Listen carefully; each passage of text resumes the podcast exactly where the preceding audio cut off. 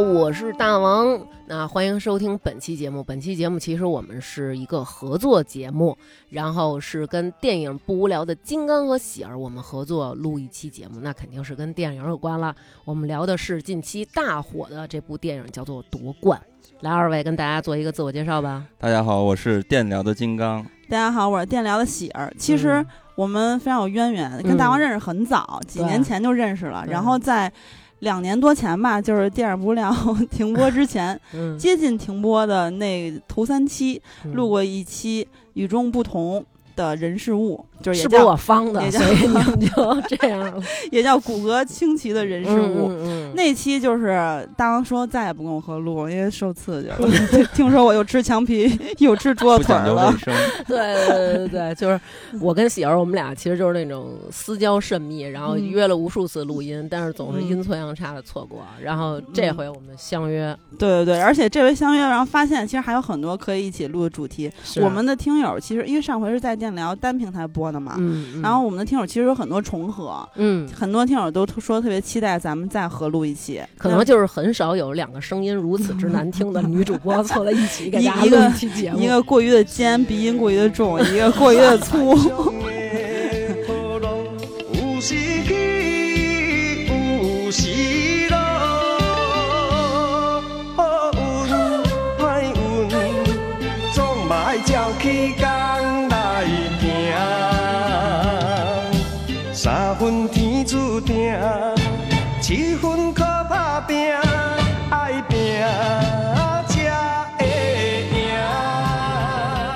俩再相遇，二零二零年的奥运会没了。哎，别这么说，奥运会虽然没了，但是体育题材的电影，就是运动励志电影。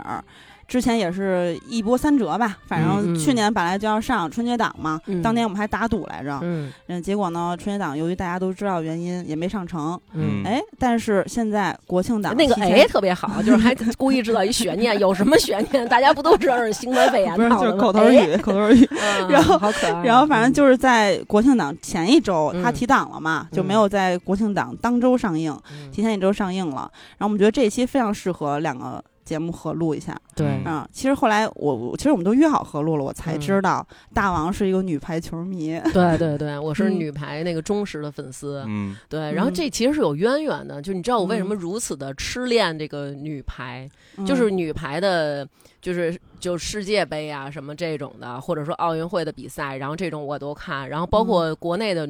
女女排联赛我也看，哎，我特想问一下，因为就是中国女排，咱们不是在录之前都看了一下，现在叫夺冠啊，嗯，反正就是这个片子在看的过程中，他有提到世锦赛，嗯，然后奥运会，还有什么就其他的比赛，对，因为因为我跟金刚在女排这块真的知之甚少，然后就不太了解，甚至很多啊，可能你知道张常宁或者说惠若琪，但是名字都读不溜的那种，不像大王一直追着女排比赛这么多年，嗯，所以我看的时候就有一个。疑问就这些比赛哪个是就是量级特别高的？那肯定是那个奥运会或者说世锦赛这种啊。它这是三大赛，就是女排的话是这三大赛是应该是含金量最高的。对世界杯、世锦赛，然后还有这个奥运会。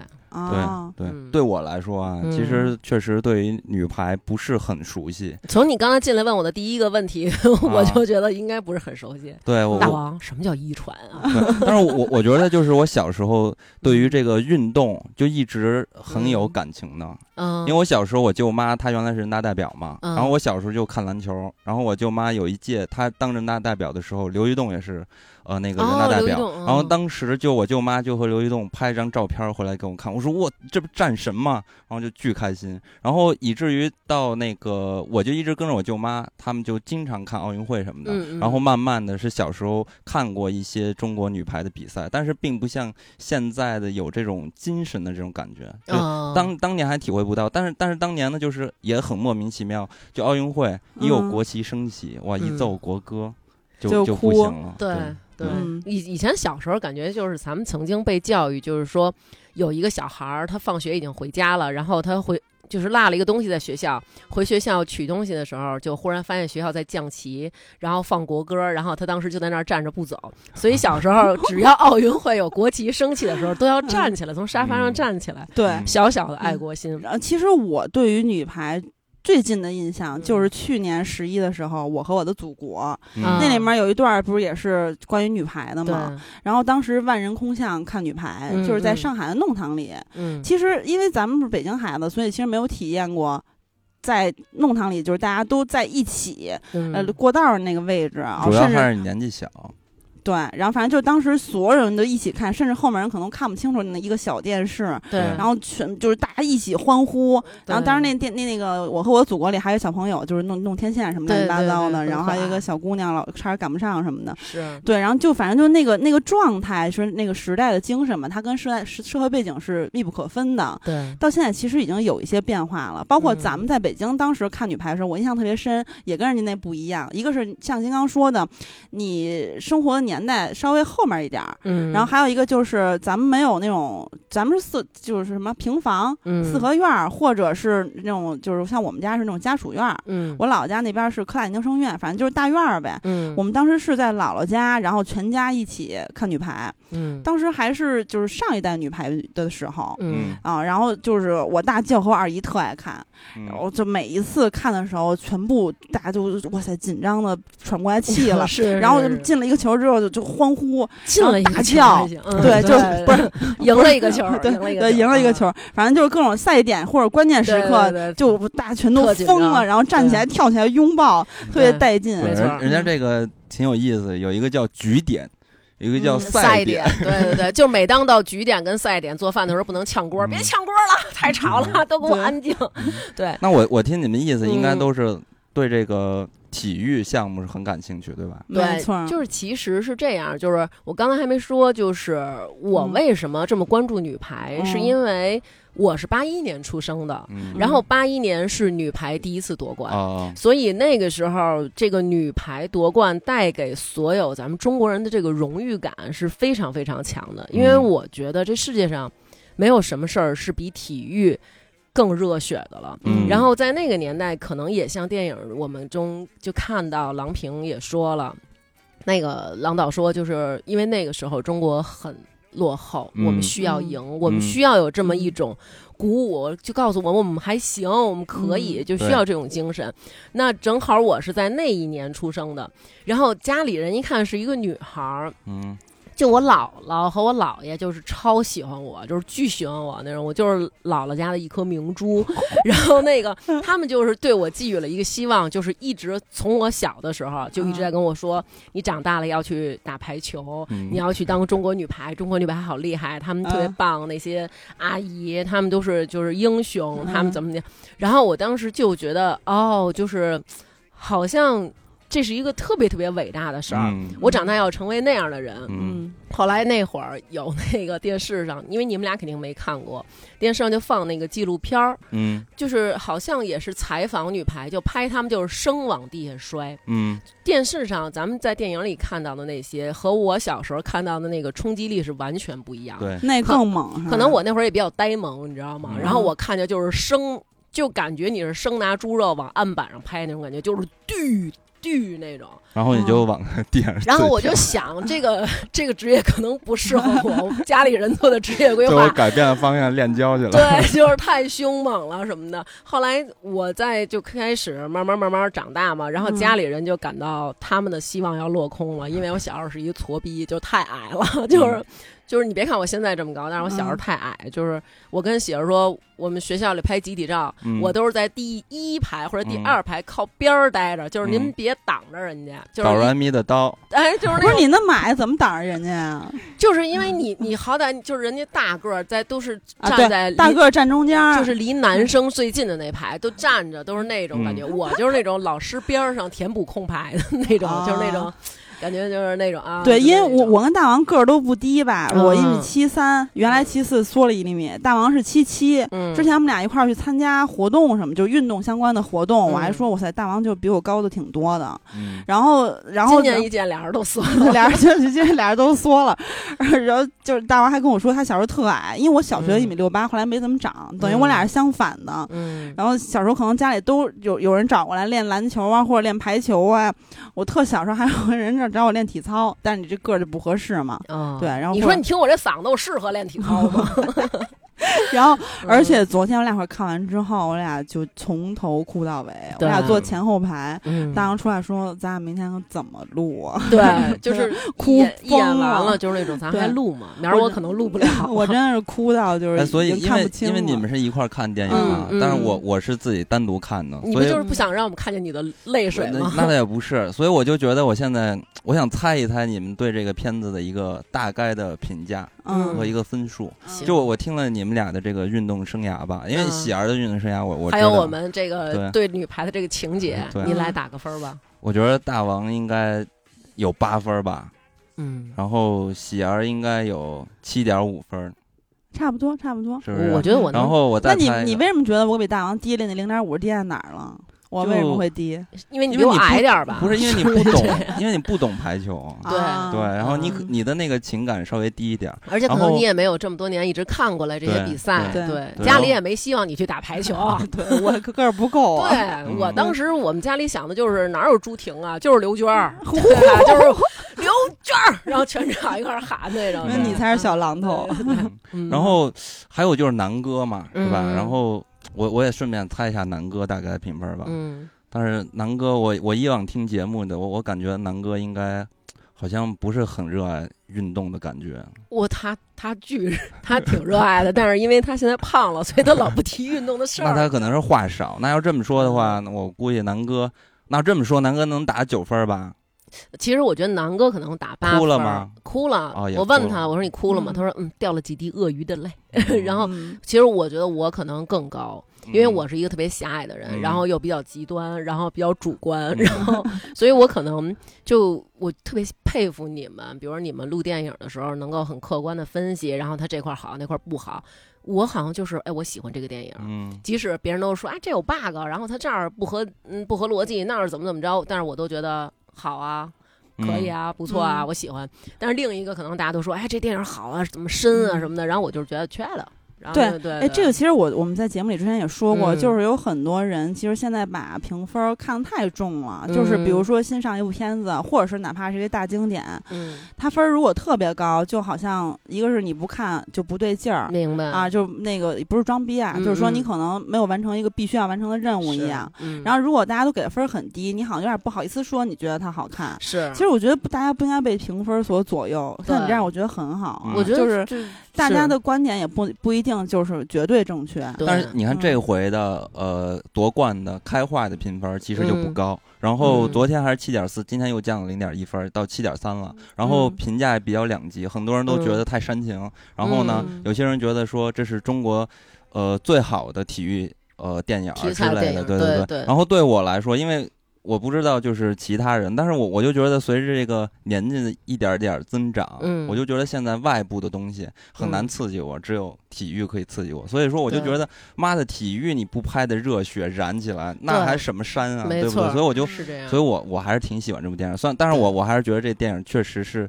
剪的有点太碎了，但是也确实它的跨度太长，不好拍这个东西。没错，对，但是反正看完之后，我也是全程在哭，然后也很激动。对，对，然后我都看到那么多好苗子，就为什么不去打篮球呢？这可能一会儿听刘娟解释一下啊。对，就是我觉得其实为什么是现在可能呃很多人会觉得就是这个。有什么的呀？就是把这个拍的那么煽情，是因为可能现在中国太强大了，就值得我们骄傲的点太多了。嗯，然后生活中有这么多优秀的人，有这么多值得称赞的一些成绩、一些表现，或者说一些哇塞说出来以后震惊世界的那种，咱们去各种世界各地帮助这个国家，帮助那个国家，俨然就是世界的就是一个。可以算是强国了吧？我觉得对，但是在曾经那个年代，然后真的是很艰苦。嗯，就是你想吧，比如说咱们都是班里的一个可能运动员，普通的一个学生，然后你的成绩也没有那么那么出色，然后甚至于是垫底儿的，然后你可能穿的也破衣拉撒的，然后 就是你你一切都很很很低于平均水平的时候，然后忽然间。你发现了，你有一个优势，你的这个优势是你可能跑得快，你可能打球打得好，那这个东西一定给予你心灵上的这种鼓舞是非常非常大的。所以在那个年代，我觉得中国女排她的这种，嗯，确实是真的可以叫精神，真的是鼓舞了大家，就让大家觉得哇塞，我们有了这种民族自信心。我觉得这是当时她的一个比较重要的点。对，所以到现在再来看，我觉得能深深的被触动到的，其实是我们看到这个时候想到。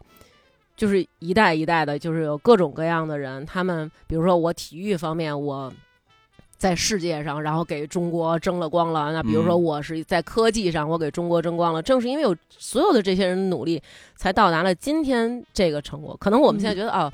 赢不赢就真的无所谓了，就啊赢了就是那种啊赢了好好赢了，就是啊中国这回得了多少个金牌什么的，然后就也觉得好。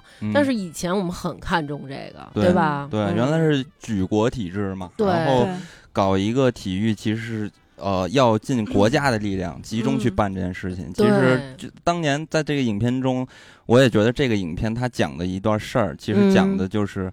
郎平的那句话，嗯他当时和年轻的运动员，然后就说了：“说你们身上背负的东西不要背那么东西，这些压力我们老一代运动员去背，然后你们就干就好了。对，你们就。”呃，开开心心的快乐排球嘛，把球打好，对，然后你就好好的打，就竞争就好了嘛。是，所以我觉得这个影片其实它讲的就是这些。对，这也是我我还我说一句啊，因为我为什么七点五啊？嗯啊，他真 猜中了吗？就是七点五啊。其实不止七点五，我可以给到四星吧，因为我一般习惯豆瓣那个是评星嘛，对吧？就是四颗星儿。为什么可以到这个程度呢？因为看到全程热泪盈眶，嗯，就是因为首先我跟我跟大王很像的是关于。运动励志题材的电影，我们俩都受不了。对对，受不了。就是每个人总总有一个类型的片子是你看完受不了的。我是战争片和运动励志的题材的电影和亲情的关于亲情的电影。然后运动励志之前，我们比如说给大家狂推荐麦克法兰啊，或者说那个也受不了。哎，对对对，或者说那些关于篮球的那些片子，对吧？其实它就是经常是看大家看到是改变一个人人生的那种，或者是关于赛事的也很多。就是当然我之前提的比较多是拳击。嗯，那这回女排其实。我觉得非常好的，让特别打动我的一点就是。呃，女排精神其实有些改变的，就是其实像你们刚才提到那些，呃，女就是一开始在八十年代的时候，由于社会背景原因，它承载了太多的负担。其实，在运动员身上有除于除了体育运动这个方面之外的那些负担重负吧。而且就是小时候我练田径，我特别感同身受，就是当听到郎平说那句话的时候，因为小时候我们教练就跟我们说，你得了亚军，就是说哪怕你跑跑比赛跑第二名，没有任何意义，对你只是得到了一坨屎。或者就是垃圾，说的非常重的话，让你深刻意识到绝不能得第二，就是第二没有任何意义。但是其实。就之前我在节目里提过很多次，我非常喜欢一部运动电影，叫《飞鹰艾迪》，它连名次都没有，但是它是突破了自己身体的屏障。因为就是你不是说，因为有的项目你自身条件如果不够的话，你你的底子是不够的话，是不能通过积累轻易就能突破那那个名次方面的屏障。但是呢，他一次次就尽力而为，其实就非常的打动人，所以最后全场都会为他喝彩。是，然后而且就是我们其实我觉得。名次这件事情，就是你早早去站在终点去审视，然后不在乎过程。但是其实郎平说那番话，恰恰就是说，过程是最重要的。你们要去享受体育的乐趣。我在《飞鹰艾迪》这种电影里面，就完全看到他在享受这项运动的乐趣，他热爱他。就像郎平不断的问女排运动员：“你为什么要打排球？”对你爱排球？对，就这个点，我觉得非常的就是跳出了我们以前传统的，或者说那种很我我觉得非常有局限的思想，就让人觉得很。负担的那种，哎，就是这一次，我觉得我真的变了，就是好像大家的观念发生了改变，不是，就是就是就是整个体育的环境改变了，我特别感动。然后还有就是他的，呃，像刚才金刚说的，觉得剪的比较碎，或者说有点散，叙述有点散，我觉得确实是时间跨度比较。大，大但是它其实主要讲的是关键的两个时间节点嘛，一个是八一年，一个是后来就又重新振作中国女排是进行到郎导接了，对对对。然后就这这个方面，就是我其实没有太多的感受，但是我看到确实有不少人在吐槽。我觉得比较好的部分是，就是他在赛事中，因为大家知道拍比赛场面调度很重要，嗯，那其实他很多镜头。也剪得很碎，当然跟叙事没有关系啊。他那些镜头快速的剪辑会让你产生非常紧张的感觉，对，而且他经常是大特，力也比较大，对他经常大特写，然后加上全景。然后就这种就是不停的镜头的切换，也会让你觉得临场感很强，就是临场感又强，然后又让你觉得非常紧张和刺激。就我就感觉再加上他那个声音啊，很多时候我就感觉。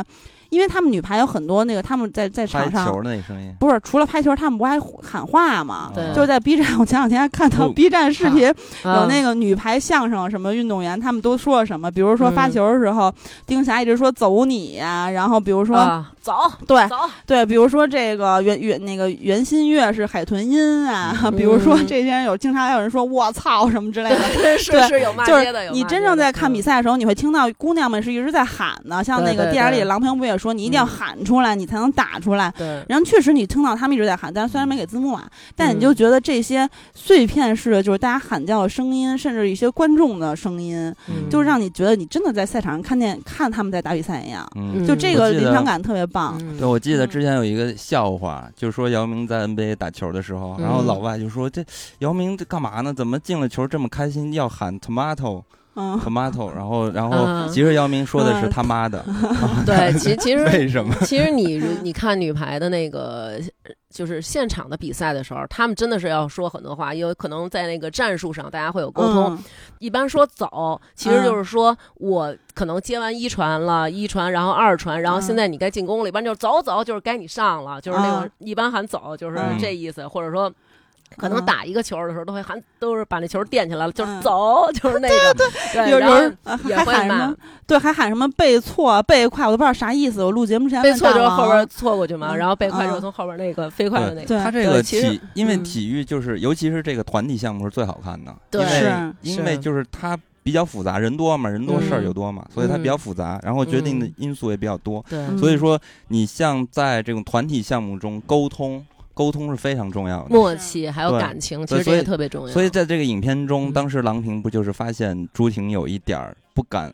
就是场场上说话之类的，跟大家沟通。然后这个时候我就想起了今年快船队这个失利，果然又说就是小卡，果然就是男直男就是这样，就是不管什么时候。而且小卡现在大家就被喷嘛，就是说，因为他就是属于在场上完全不跟人沟通的，所以呢就失败，大家就觉得他没有领袖精神。然后后面又出现很多视频，是詹姆斯在。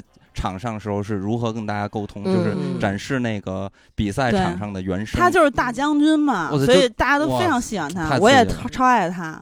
不是，咱说回排球，对，就是哎，刚才还有一个人在那说啊，待会儿我拉主线啊，就是跑题的都是他，回回都是你才提到了篮球，就是想起了我的这个运动生涯。其实是这样，就是有过吗？有过吗？我当年 带领，就是每次看看球的时候都觉得哦，这是我，然后我就是詹姆斯啊，是吧？你说的太对。我要说一下，我当年带领着我们班级的篮球女篮、男篮，然后呢，打进了我们学校的四分之一决赛。分数是多少？分数应该是二十多，十几，二十多，那还可以。好多时候那种上学时候篮分数都是二比三什么的，就是感觉是踢足球的比赛。不是你，你知道后来，然后我现在的呃生涯已经转战自行车了。真有意思，我跟你说，就是两三年前我们建了一个电影不无聊篮球小分队，然后呢，金刚，当然他没法带领大家，因为他的水平就是并不是太行，你知道，就是他的投篮还没有我准。然后我们篮球小分队里有一些听友打的还是不错的，但听但是金刚你说他金刚发现大家打的很好就解散了。就说咱们解散，就地解散。对，他说他刚才带领，我差点以为他要说这个。对，这个这个现在这个小分队暂时最近还没有活动，前两天我们还说赶紧再活动一下。其实哪天也可以弄一排球，就是。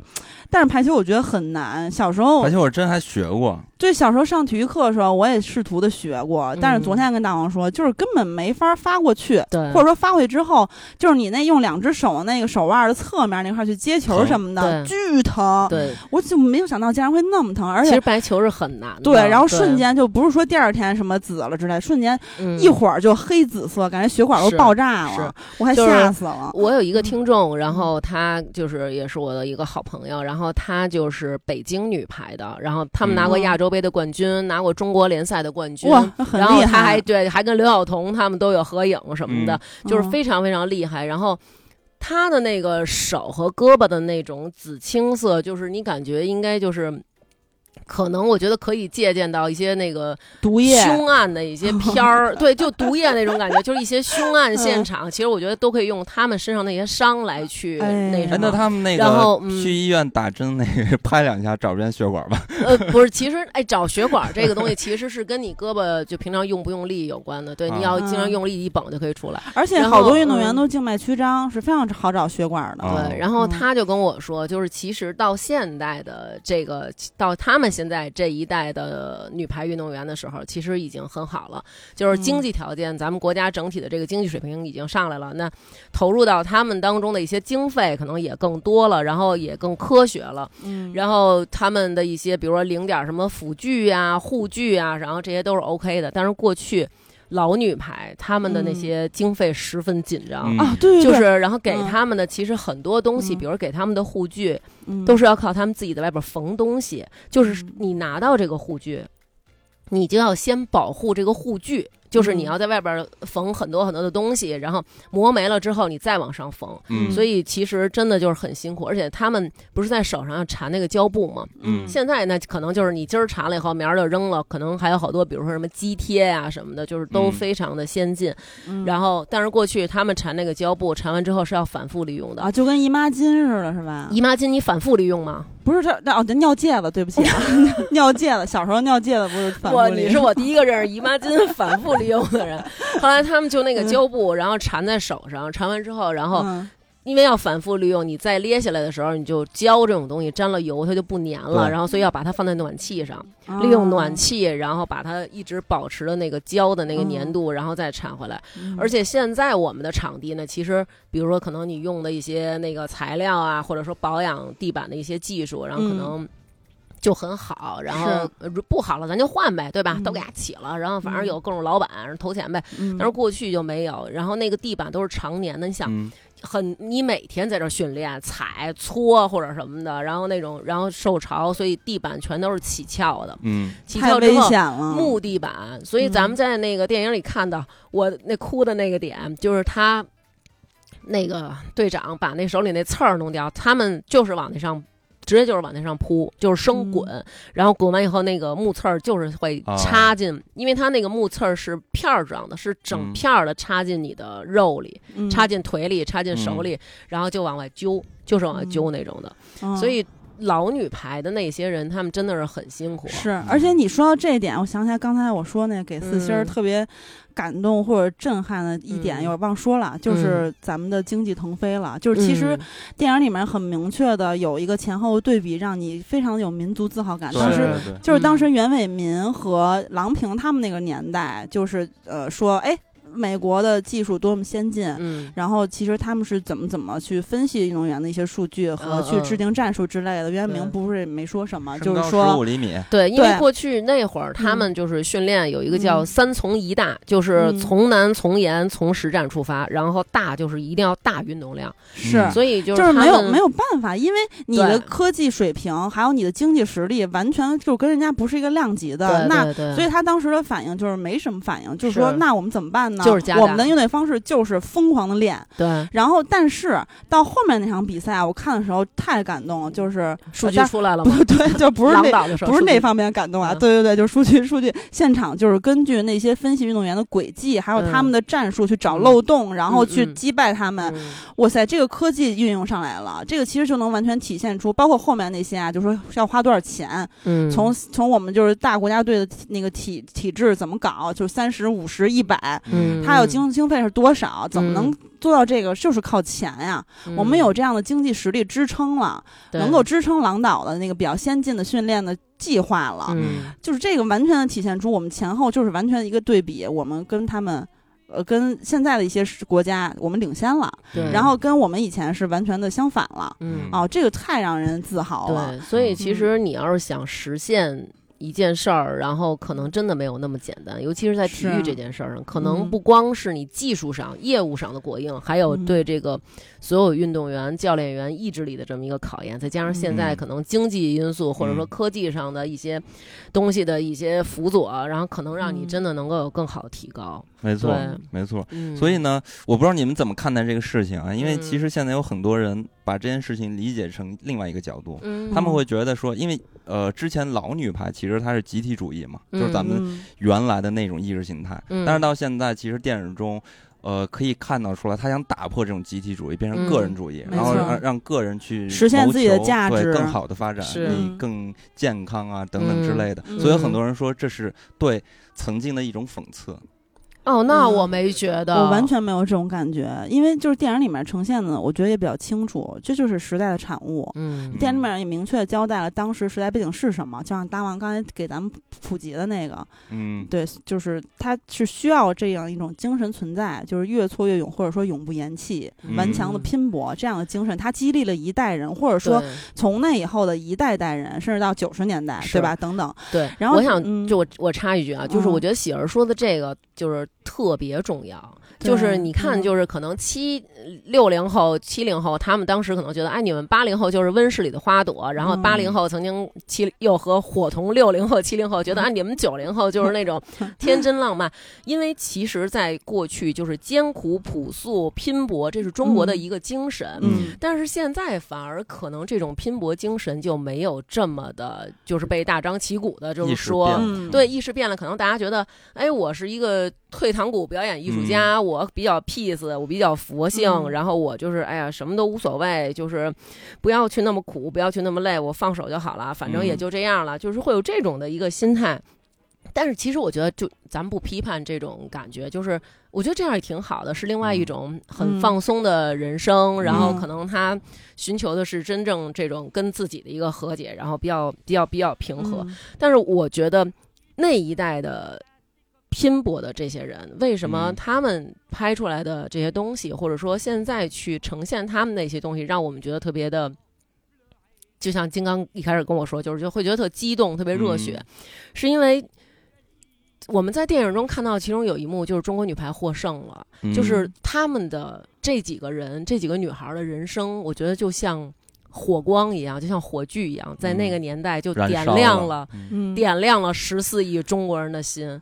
就是这是一种什么样的感觉？你想想，当时申奥成功，然后那会儿的那种全北京，就是我相信其他各省市也一样，就是大家都上街去欢呼，然后跟陌生人拥抱，对，然后就是那种牛逼什么的那种。然后你像，中国女排当时就是这种感觉，就是他们就是胸前带着国旗，所以真的是压力很大，就是。真的就是拼搏，对，当时一种非人的状态去当当时看到那儿我也哭了，就是在女排一九八一年取胜了之后，拿冠军之后，陈忠和就是年轻年。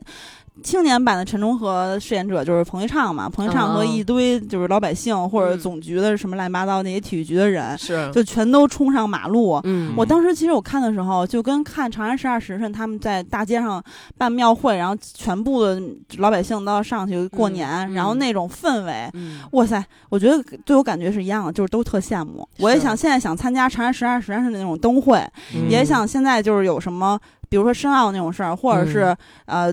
夺冠了！我们中国队夺冠之后，大家全部上街庆祝，因为这样你有一种参与感。对，比如说像人家国那个巴西什么世界杯，人家得得冠军了之后，哇和花全都涌到城市中，然后疯狂的载歌载舞，我特别想参加。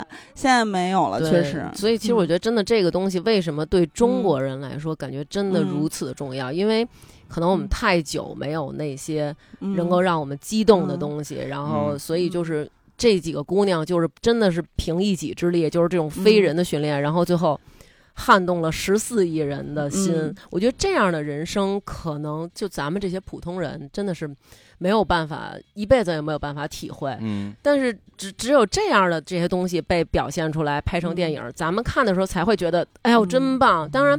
就可能那种特佛系的人生拍出来以后，可能是另外一种感觉。但是能撼动你的，嗯，能够震撼到你就触及灵魂的，我觉得真的就是这种，嗯，对。然后其实回到刚才金刚那个问题，就是我不觉得他在讽刺，像咱们刚才说，一个是他是一个时代的写照，对，当时时代需要这样的精神，也正好是女排在那个年代就崛起嘛，它相当于是。就咱们国球，当然有乒乓球那些咱们非常熟悉的，对。然后但是乒乓球跟女排跟排球有一个有一个有一个笑话，你知道吗？就是说女排是观众哭，就是她能够。真的就是真的是让你就是太激动了，然后乒乓球是对对方哭，就是说那个 乒乓球如果打的时候都是对方那种，就是怎么办？就根本打不过。然后那女排就是因为打的太好了，就是连观众都会为她哭。对对对，而但是太激励了。但是那我在 B 站看那视频里边也有，就是朱婷把对方选手给打哭了，然后还有一次把人给打晕了。当然那是她的扣杀太猛了，扣杀太猛。所以说，就是刚才金刚问那个问题，我觉得他并没有在讽刺之前的那种女排精神，因为这个其实，在世界体坛。都是比较有共通性的，嗯，就原来确实都是那样。其实菲恩艾迪为什么特别呢？在国外，他也是这样一个存在。就是英国评委说了一段话嘛，就是其实也就是在说，嗯，就是用自己不设限的心态去参与到一项有门槛的赛事，去享受那个运动的乐趣。奥运精神，或者说，呃，因为他那是冬奥会嘛，或者说任何世界级大赛都应该是这样的，不是说你必须要拿第一。嗯，就是这个是也是全球的运。动的一种转变，我觉得我个人觉得啊，所以才崔艾迪才特别，才有咱们这个年代才有不断的有这样的作品出现，原来是没有的。我们很少拍失败者，对对，就包括外国也是。然后现在呢，其实我觉得呃，就是完全是女排精神改变了。我个人觉得啊，就是这电影里面传达出来让我觉得非常感动的，就是原来的目标是赢得冠军嘛，像我们小时候训练的时候教练说的那些话，嗯啊，或者是任何就是对运动员在在训练的时候教练会说，因为我们顶多就是。参加北京市的比赛去争第一，但是人家是全国或者说全世界，嗯，但是目标总是争第一，是赢得冠军。是，而但是现在呢，是每一次大家都竭尽全力的拼搏，嗯，只要竭尽全力了，就是这个其实就是女排的精神，就是一次次去受伤，然后再重新站起来，永不言弃。没错，对这个，所以其实没有什么所谓讽刺，就是时代不同了而已。所以其实这个影片我最让我感动的就是。其实就是能看到我们国家在变强大，是。啊，因为这也是片中郎平说的嘛，就是说我们需要有一个更强大的东西来认可我们，然后那这个时候我们就不需要或者说仅仅需要女排精神了。也就是说，通过这一段时间，我我觉得是在表表彰吧，或者说是传达一种精神，就是中国强大了，中国人民然后内心强大了。没错，所以我当时哇，我看到这个好激动啊。对对对，这就是刚才我说我感动的第三点嘛，而且这一点你说的同时，我又突然想到就是。是八版最后那一步也让我非常的感动，就是四行仓库的遗址，在整个电影拍就是结束了之后，给你一个现代的社会的全景，在。那么繁华的上海的整个城市的全景中，一个老的四行仓库的遗址。但是你看到上海高楼林立，我们这么繁华的大都市，我们的我们的世就是在世界上的水平，经济也好，战斗的实力也好，都跟原来不同了。现在你丫敢打我，我他妈弄死你！我太激动了。其实我觉得这个是一种认可，就是认可过去的一些不好，就是以前我们是。只想赢，也只允许赢，而且大家只关心赢。像现在可能我们提起来的一些人，比如说像提起刘翔、提起姚明是或者什么什么，其实是因为他们真的带给我们很多的荣誉。这些耳熟能详的明星、体育明星或者什么张继科之类的，是因为他们赢了。那那些没有赢的人呢？就那些没有拿到名次的运动员，就像喜儿说的，那你就是屎吗？对，就非艾迪这种人吗？对啊，但是其实他们不也是一样吗？就是反反复复。的进行一些枯燥的，因为运动员其实很枯燥，就是进行一些很枯燥的训练，重复着一天一天。从十几岁，从几岁他们就开始这样的训练，然后教练的责骂，然后伤病，然后还有可能你没有成绩，没有荣誉，然后就是反反复复的在加大你的运动，所有的这些真的，其实，在咱们普通人来说，真的太烦人了。对，所以说。呃，像这个运动员这个职业，在我心里就地位特别高。嗯是对，尤其是在看到这个影片中都是扮演者嘛，都是真实的运动员。我操，我就觉得太好了。没错。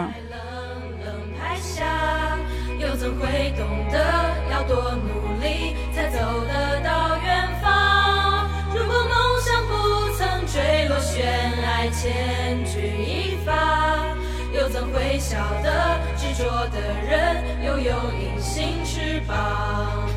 把眼泪装在心上，会开出勇敢的花。可以在疲惫的时光闭上眼睛，闻到一种芬芳，就像好好睡了一夜，直到天亮，又能边走着边哼着歌，用轻快的步伐。消失总会明显感到孤独。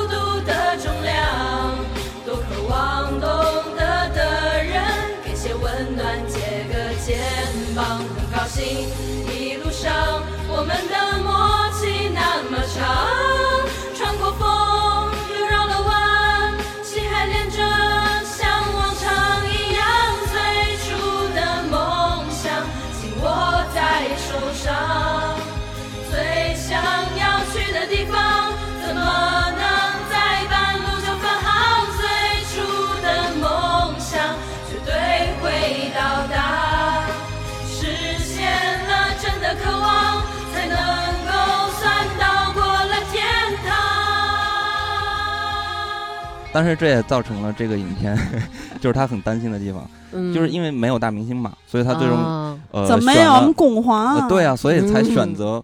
呃，巩俐，然后选择黄渤，然后那说到巩俐演技，怎么你觉得像不像郎平？就是巩俐，因为因为我我觉得像刚才大王说那枯燥那一点，和和就是你日复日的重复训练，我其实也想到，就是我没有看排球，或者说金刚一直查我没有童年，跟就是多年的这个没有假日的，一年三百六十五天只能休两天的这种训练有关系。然后呢，呃。但是就是小时候虽然没有看过排球，这一次呢，为了准备节目，我看了一些就 B 站上一些搞笑视频，也看了一点儿就是局部的那种比赛，就以前小时候没看过的，就是这些新女排运动员的。然后看郎平在场外的一些指导的，她的身身姿就是身形和她的一些语调之类的。我觉得最可怕的就是巩俐，她把她的走路动作和手部的姿态，还有她整个人的那种气场模仿的都非常的像。是，因为她之前咱们在呃，最像的是发型。对，然后那手她还老这么着一摆，就是其实郎平特别爱做这个动作。对，因为我老觉得，虽然是她可能打过很多次的国际比赛，然后有很多这种。在国际上亮相的机会，但是你感觉他那个动作就是手一扣，还是感觉有点小害羞的那种感觉，就还是中国人那种内敛。对，然后而且呢，就是声音怎么也一模一样呢？对，声音就是他，就因为他就是那种他他前期咱们那个，呃，我们节目之前就是聊那个春节档之前，就看到那些预告片之后，然后就有一些对巩俐的采访嘛，就说他怎么演这个郎平这个角色。他他前期就是疯狂的看郎平视频，然后就模仿他的走路的姿势，什么这个吧那个吧，包括说话的方式，包括表情，包所以就是花木兰他才特别快就赶紧退出了，就是因为我得赶紧打排球，对我得那个我得赶紧那什么看郎平去了。我觉得最可怕的是微表。情的，就是完全一致的感觉，反正就就跟同一个人一样，所以我觉得就是，呃，一当然了，我在网上也有看到有人说，就是他的表演感觉有点有点没灵魂，就是就是那种，呃，空洞的演技，就是完全在模仿或者再现一个郎平，你们觉得呢？那我干嘛呢？咱们拍谁呢？对吗？就是说，如果他要是表演的表情特丰富，跟咱俩似的，对吧？郎平可能就是那种，好打打打，就比如说他特别就是其中这个特别真实。他有一段他们说那个丁霞，他说丁霞别说了什么的，就是因为因为你们俩不看，就丁霞超爱说话，就是而且丁霞这姑娘她是一个那个东北姑娘，辽宁的，嗯，她有点脱线，我感觉。她就是那种她特别逗，我跟你说，丁霞就是绝对承担搞笑那种，然后丁霞就是经常就是那种导致那种皱着。眉头就特不满，就是你感觉丁霞就是说那种怎么传的呀什么的，干嘛呢？不给我呀这球怎么怎么着什么的，或者说那个打他们那儿问谁谁那谁谁多弱呀什么的，就打他呀什么的。你没看他少一二拇哥吗什么的？就是你感觉丁霞就是老在那儿叨逼叨叨逼叨。对对对，那个丁他们嗯不是群口相声吗？丁霞发球就是我走你，每回都是。丁霞还有一次，丁霞还有一次发球，你知道吗？就是他特逗，咱他俩那球就是。用力的往地下摔一下，摔一下，然后球弹的好，回弹好的话，可能就是因为他们也要发球前检测一下，比如球打的气够不够什么的。然后他使劲一砸，那球弹起来，嘣在脸上了，就是那种他低头看球，当时丁霞砸懵了，就是那种 丁霞特逗。而且想起了登哥，而且我看大哥了，又又你又 跳说他又说哈登了，而且我想到那个有一个视频里面，丁霞就在那儿，就大家那儿中场休息还是什么间间隙的时候。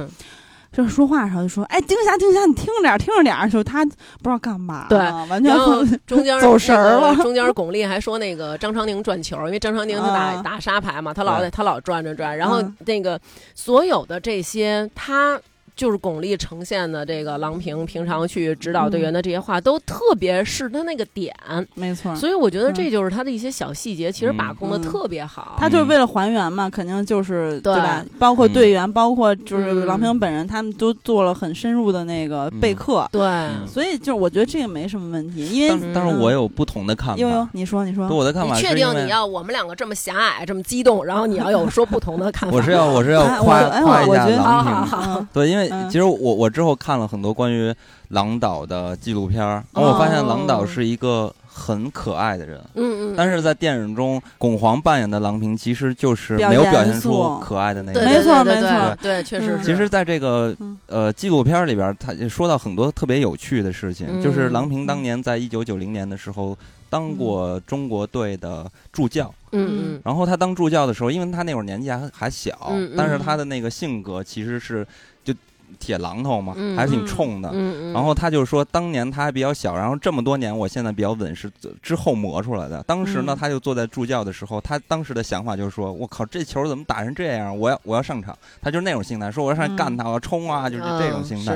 对，所以当时就表现出来，郎平是一个特别可爱的人，就是他跟巩俐在电影中表现的这个太严肃了，我觉得就是确实有点严肃。对，在这方面，也可能是这个角色塑造的问题。对，而且我就看郎平之前有一采访，是女排世界杯的时候，郎平说：“我都不知道他们往哪打呢。”还还是就之类的吧。他在采访说，经常说我我不知道他们这打的是什么球。对他经常会说，就是这这类似于这种话。对，就是他他也有一有时候会让你觉得有一点点脱线。嗯。而且就是当打日本队的时候，你看咱们在电影里也看到，日本不是那个东洋魔女嘛？因为他们之前拿过两次的冠军。当然现在日本的排球不行了，但是当年咱们在打日本的时候非常难打。虽然他们平均身高低，但是他们就打不死嘛，总能给救回来。他们当时三连冠。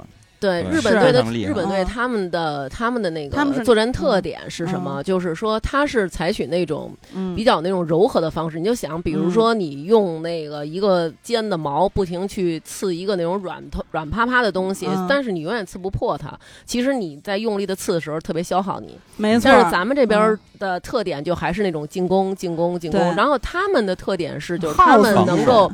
他们能够很好的组织好这个一传，然后把这个球再给你，那你就组织呗。我就是那抛给你，你就不停的进攻，然后我们就永远都是化解。其实最后就把人耗的已经很对，我我专门榨干你。我专门还琢磨了一下这个事情，就关于这个排球的防守，因为其实日本当时强就强在防守，电影中也说到了。后面我就想，包括后面他们一直追打这个朱婷啊，追追打这个郎平，其实有一点是因为咱们中国的运动员身高比较高。他重心高，所以他这个这个接球的时候就不善于接。对对，所以说这就是出现了防守的问题。没错。然后日本的队员他身高就矮，所以应该防守就非常的。就其实最难的就是金刚说的这个，你是从一个很高的地方迅速的，就是蹲下来。所以为什么运动员要狠练这个扣杀？就是别人扣你的时候，然后你就是要赶紧的接起来这个球。然后这个其实是很难的，就像比如说那个踢足球。那那个守门员他最难防的一个球，可能不是说我要蹦起来去够什么的，而是这个球可能是地上滚下来、滚过来的，而且以一个非常快的速度滚过来的。这个时候其实要让他反应过来蹲下，这个其实是比较难的。对，因为个高嘛。守门员个也必须高啊，没错，对。然后就是，哎，说说回这个，对日本，就是我们的技战术，哦，不错不错，还能还能拉回来。对，我发现我我是唯一有理智的人，你们经常说说就不知道说跑题了，不重要。反正就是在二零一九年的那个女排世界杯上面，郎平就直接派出全主力阵容。嗯，他在赛前就是说，我能三比零，绝不耗到三比一，就直接干死你们，刷你们水晶裤衩。哎，就直接。弄弄他们成成功，水晶裤衩就直接三比零，感觉凉皮儿，而且他那全程那发狠那劲儿，你就觉得他有时候特搞笑，包括他就像金刚说，他有时候特那种特别逗的时刻，这个确实巩俐演那个相对严肃一点，而且而且巩俐演那个角色吧，因为她是女教练嘛，你能感受到作为一个女的教练跟男教练的区别，就就是不像不像袁指导，当然年代也不一样啦，那个时候训练方式也不一样，嗯，但你能看到就是巩俐演这个角色，除了搞笑部分，她就是那些。贴心贴心的时候，就是那些比较感性的时候。因为我觉得是这么着，就是因为呃，首先原指他是一个男的，嗯，然后其次他不是说像郎平，我自己就是一个可能从一个小女孩，然后成长到一直在女排里边以一个运动员的身份这么着去参与其中，那我再去当。教练的时候，其实我更能知道怎么能够帮助到现在这些女孩儿。嗯，然后我觉得还有一个原因就是他们那会儿就是必须要争第一、争冠军嘛。还有一个非常重要的原因，嗯，就是这要说回原呃不是原指导，是这个郎指导，他自己的经历。因为呃他退役之后嘛，退役之后其实北京市体育局让他当那个副主席，然后他就可能觉得这个不是我该干的事儿，然后后面呢他就。呃，去读书学习啊！当时在北师大去学英语，因为当时还有那个奥运会什么体委，然后让他加入这个团体。这加入这个团体，他每天要面对很多外国人嘛，所以他发现语言不好，然后就去学习。学习之后，慢慢的就开始琢磨这个英语，然后后面又到美国留学。留学的时候，他其实学的是体育管理这方面的问题。然后后面他就把这些呃心理学的东西应用到他的呃这个。执教过程中了，所以说他很会鸡汤，是对。然后他，但是他强在什么地方？比如说，又 要说今年的快船的这个主教练，就是这个何文党，他就是没有这段到时候你自己把它剪掉，就是不要那个这个不是这个就是在你们节目播的时候不要播是吧？他这个技战术水平不够，但是他只会画大饼，只会鸡汤。但是呢，狼指导就是该在。给你灌鸡汤的时候灌鸡汤，对对。对，然后呢，但是又有非常高的技战术水平，对，所以这是他的特点。他就是张弛有度嘛。你看他那个在赛前给朱婷发那条微信，嗯，还是短信，反正就是他看完就直接哇塞。感动到那样，然后第二天就打鸡血了。就是他，他知道他什么时候该激他，什么时候又该温柔的去取慰、劝慰他和安抚他。对，而且我也在网上看见很多人，就是说他为什么就是郎平的一个特点，就比如说参加大赛的时候不停换人，就是我今儿带出来多少人，恨不得除了厨子赖亚文，剩下你们都给我上。就是说为什么要这样什么的。然后，但是其实我觉得真的就是像金刚说的，他是因为。了解这个心理学，所以才这样去做的。因为你要这些孩子，他们从那么小就学排球，你不管他当时能不能说出来“我爱排球”，我就这辈子死磕这排球，我跟排球磕终身。他没说出来这话，但是这个孩子已经为了排球付出了这么多年。可以说，他这一辈子可能没有去上大学，没有去按大家的年龄去找男朋友、结婚生子。他把他全部的精力，甚至于他家人栽培他所有的这个心血都用在这个排球上了。那他不是首发，或者他不是主力，那他不是表现最好的，他也希望能有一个机会能够上场去打排球。你日常去训练就是训练，也许你永远是一个不被大家知道的名字，但是当你在奥运会，你在什么世锦赛，你在世界杯，你在。各种大赛上，然后被人喊出来谁谁谁几几号韩青上场，几几号刘娟，你这是一种什么感觉？大姐，我叫韩青，呃，就是没事儿，就是说，就是反正就是这个意思吧，就是说，好嘞好嘞，你你才能够真正的就是对这个团体有感情。那如果要是说咱们就是说，比如老派一个人上去就。那你肯定时间长了又都是女孩儿，对吧？大家肯定就是觉得行，那你找他吧。就是可能你自己也没有这种训练的激情了。但是你你说这个，我想起来就是看完电影之后，南哥说的吧？嗯，南哥说就是那那个女孩儿真的 挺可惜的。包括大王也说，就是不是不是，就是在去奥运之前，当时郎平说能能够参加奥运会的是谁谁谁。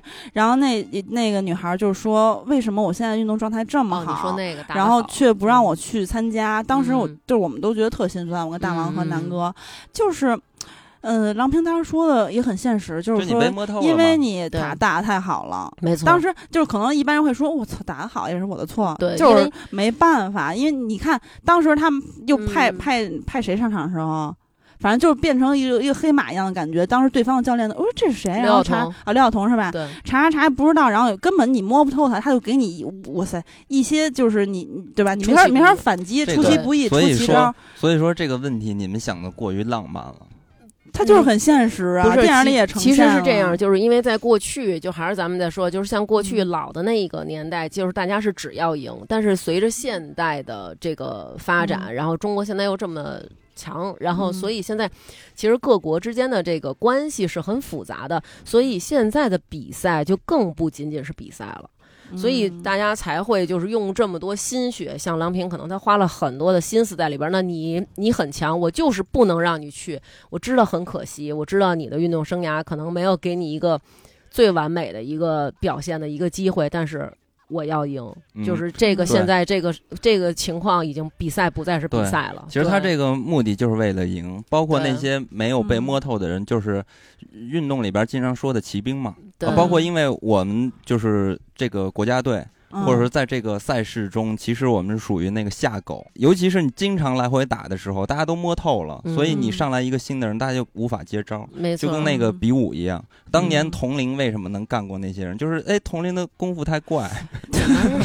是要说单田芳了吗？这个有 佟林绕大树的本领，谁都摸不透，所以他能打过别人。哎呀，但是你要说到这个呢，其实就跟我刚才感动一点，感觉有点有一点点矛盾了。不是呃，不是不矛盾，不矛盾。你看是这样。这个事情其实很简单，因为这也是我看完这个影片就是打出的评语，就是或者说我获得的东西是什么？就是说永远保持竞争的心态，然后做最好的自己。对，就是说，呃，你你体育啊，它分两方面。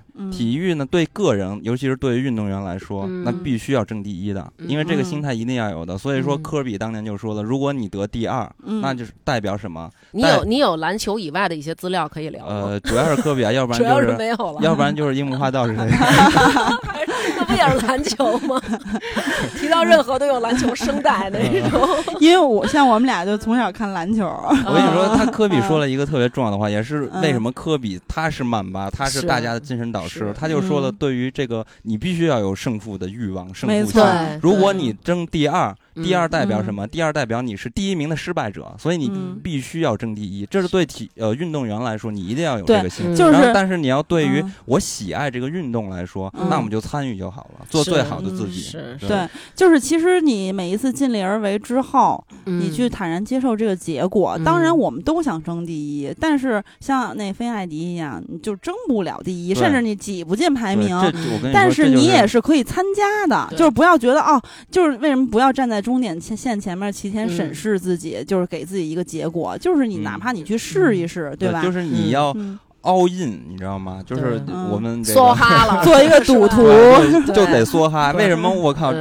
呃，去年去年中国队打的这么烂，大家都喷呢。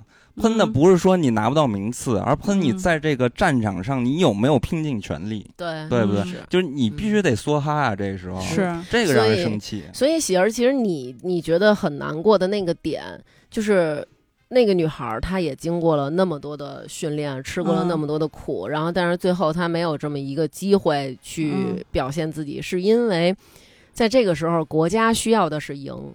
需要的是对方猜不透我们，然后即使你这么优秀。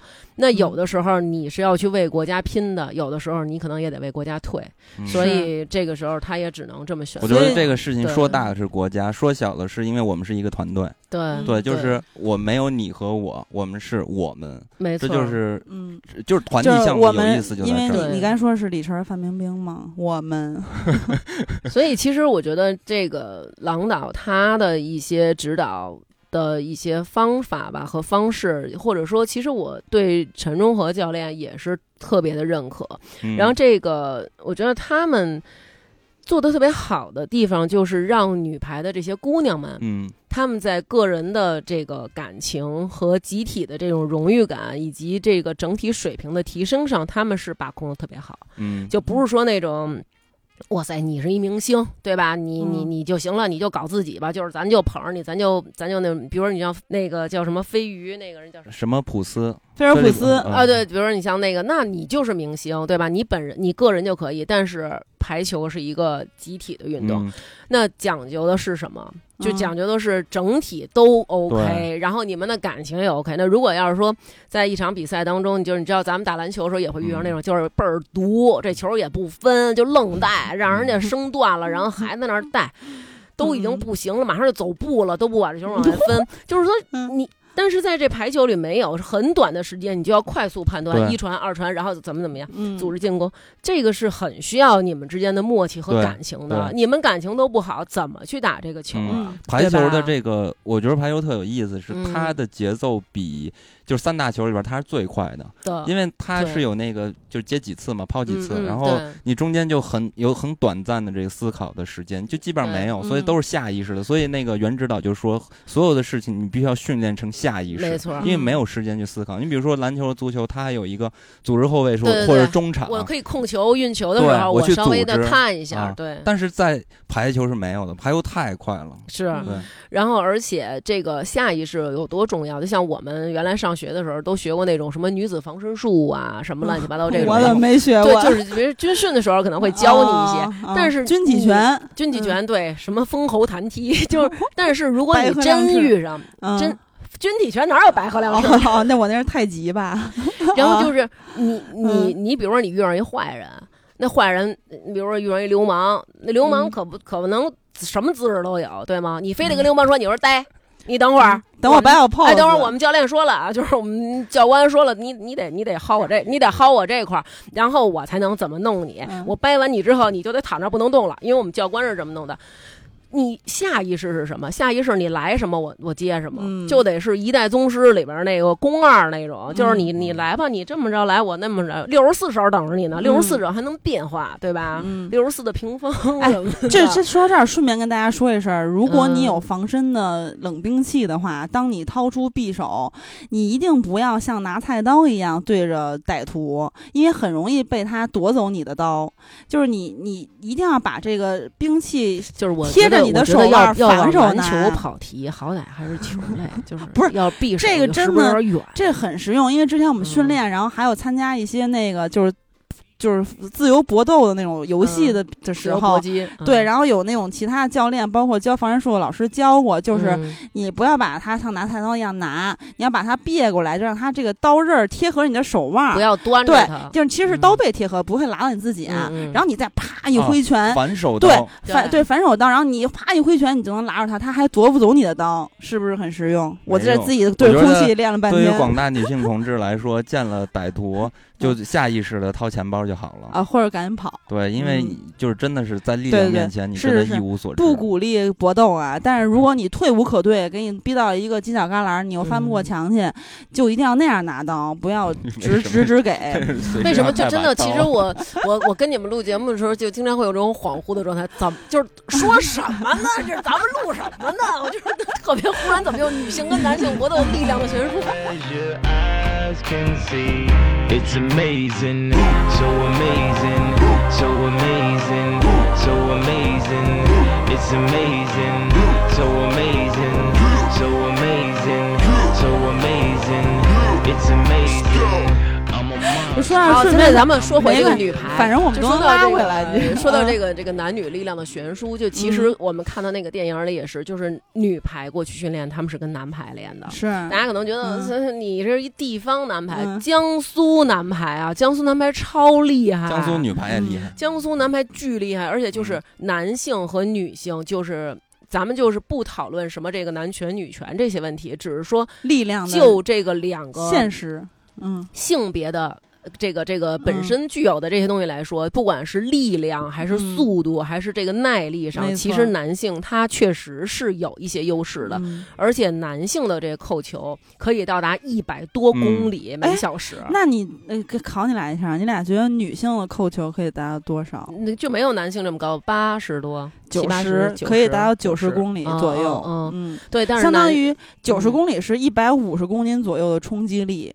所以每一次拦网的时候都可能造成手臂受伤嘛。对，所以狼指导那两个小拇哥都完全是弯的，都断过。而他说有一次骨头滋出肉了。对，那你就是，所以其实男排的力量、耐力，然后就是他们的速度什么的，真的是非常的快。然后。这这就是为什么女排要跟他们练，因为你要更快、更好、更强。咱们小时候不都说这吗？更快、更好、更强。那怎么能够让你更快、更好、更强？就是你有更快、更好、更强的对手，他来帮助你提升。对不对？没错，像之前那个，我跟金刚也在节目里提过，我们之前看的一个综艺叫《来吧冠军》，他请过很多各个领域里面的世界冠军，比如邹市明、林丹，就比如拳击啊，对吧？羽毛球，易建联、武大靖、张国伟、刘翔等等，就是跳高的也好，是滑冰的也好，跑跑那上刘翔就就不用介绍他什么项目了，反正就各个品类的冠军，包括举重啊，这样举重要开始带货了吗？咱们的王牌。项目，然后呢，他有一个呃环节，就叫做能力展示。然后我忘了具体那四个字是什么，反正大概就是这意思。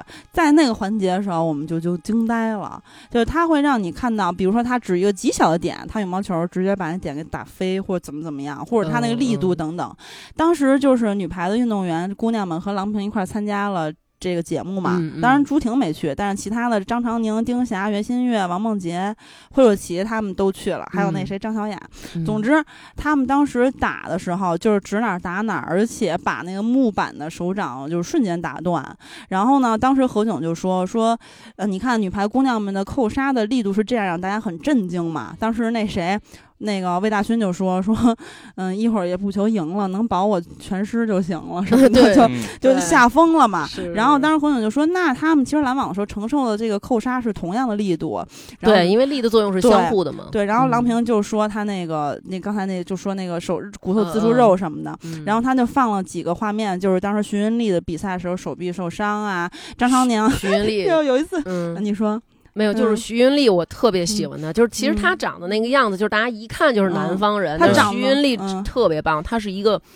虽然我不了解他们实际这个人是什么样的性格，但是你能够从她打球看得出来，她是一个很稳的一个大姐的那种状态，就是感觉有她在。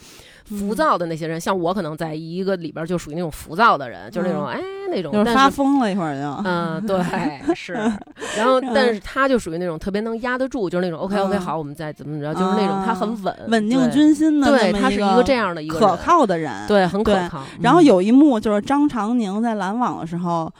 球直接打到脸上了，哇，这个太疼了，太疼了，闷了。对，然后还有惠若琪比赛里面手臂受伤，然后她左肩现在有七颗钢钉，永远都没有办法取出，等等吧。就其实他们受伤的场景，其实我觉得大家在看电影，或者说你平时哪怕你看女排比赛。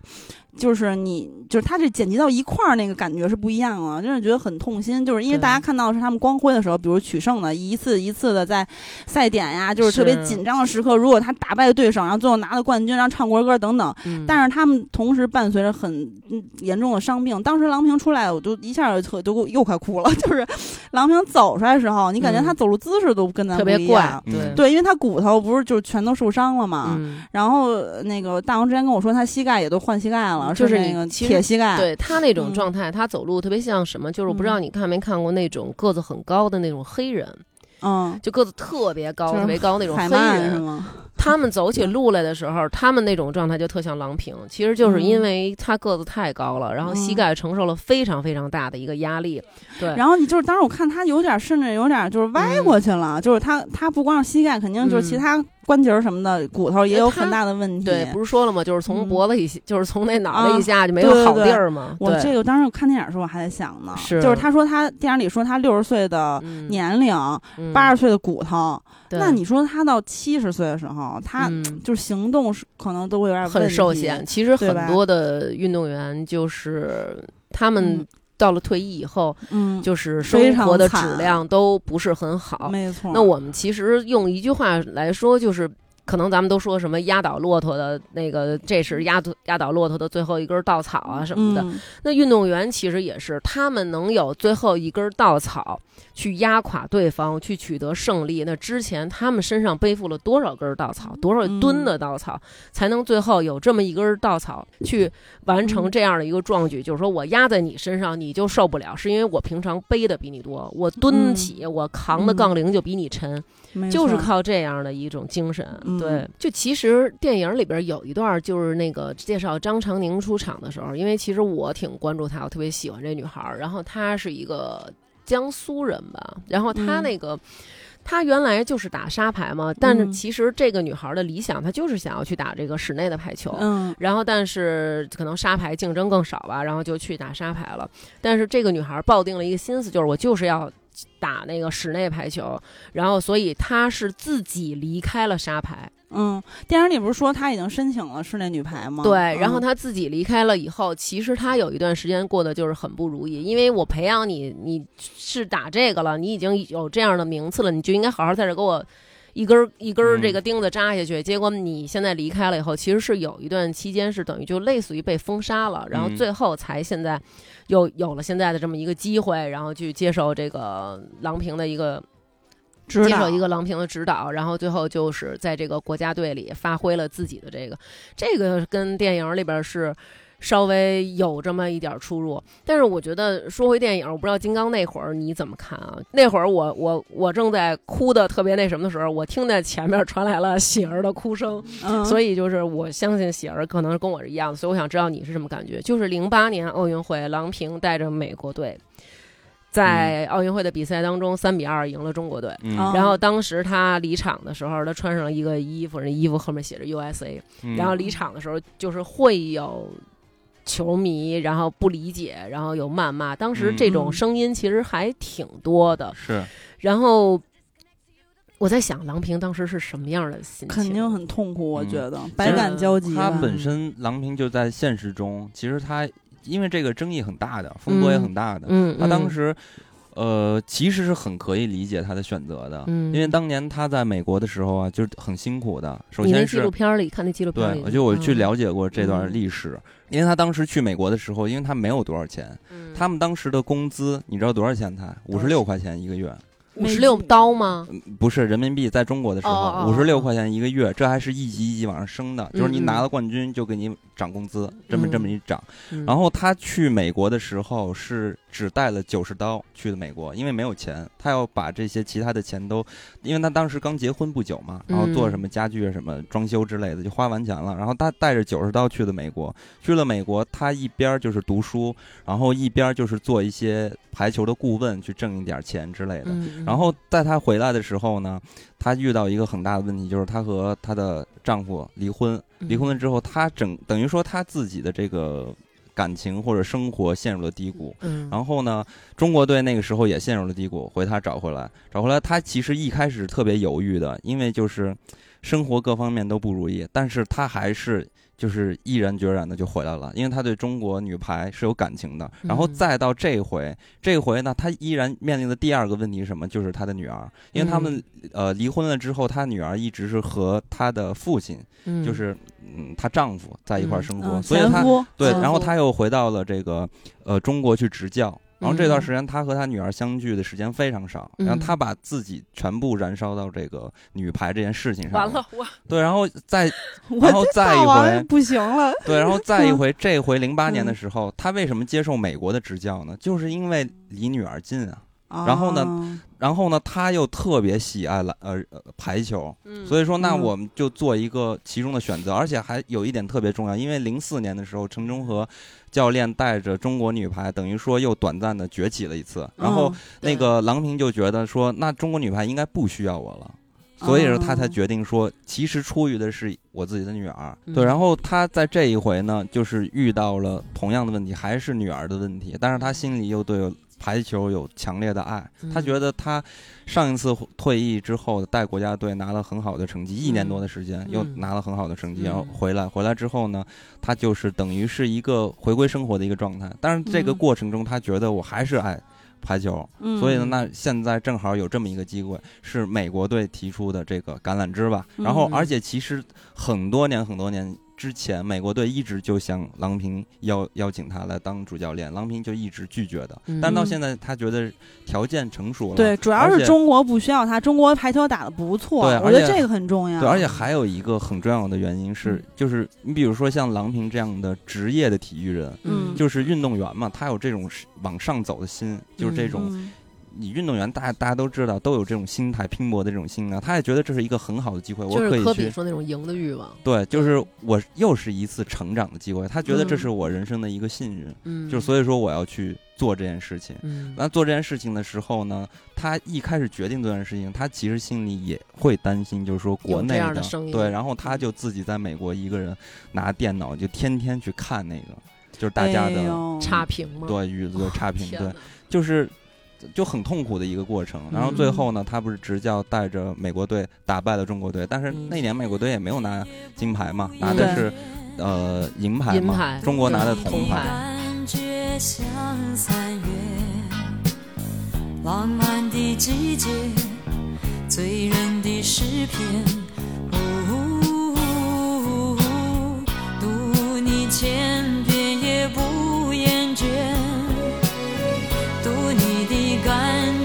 像春天，喜悦的经典，美丽的句点。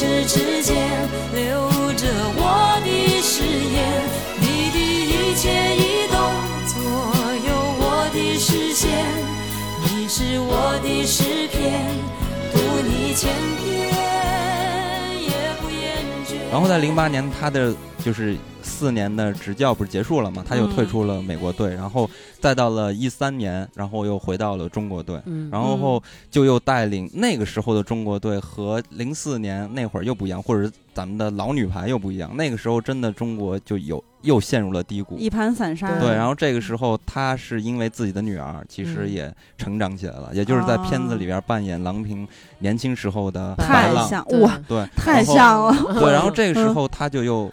呃，出山了，但他出山的过程中，其实他还是心里有很多的犹豫和疙瘩的，嗯，是因为就是郎平他当时的身体状况很差了，嗯，是。对，所以呢，在片子片子中其实有说，对这个程指导啊之类的，其实他们做了很多这种愈合的战术，对，就是其实是有点下套给郎平，就是逼赶鸭子上架那，希望他上，而且当时呢，片子里边说的也很实在，就说到了说，呃。并不是希望你郎平来，我们要拿冠军，只是要告诉大家，你来，你就能让我们中国女排女排金振奋，对，有一个短暂的希望，让大家看到希望。但是郎平就来了之后，我就说我要大刀阔斧的改革，要干就好好干嘛，没错。结果就拿出又好的成绩，所以到这个一六年的时候，哇塞，一六年当时的这个奥运会的新闻。哇塞！那直接把那个郎平和中国女排又推向特别的高的高度，然后，呃，再往前倒，然后就把零八年这事儿给翻案了。是对，是有这么一个经历。所以我觉得那一段我看的时候，就是心里特难受。嗯，我就觉得，如果我是郎平，郎平，我是什么样的心情？就是因为我执教了美国队，我做了这样一个工作，所以美国队赢了中国队，那。我就不是郎平了吗？你们就忘了我过去带给中国所有的骄傲和荣誉了吗？嗯，然后一切的我的努力，我过去所有的那些成绩就都被抹杀了吗？我就是一个卖国贼。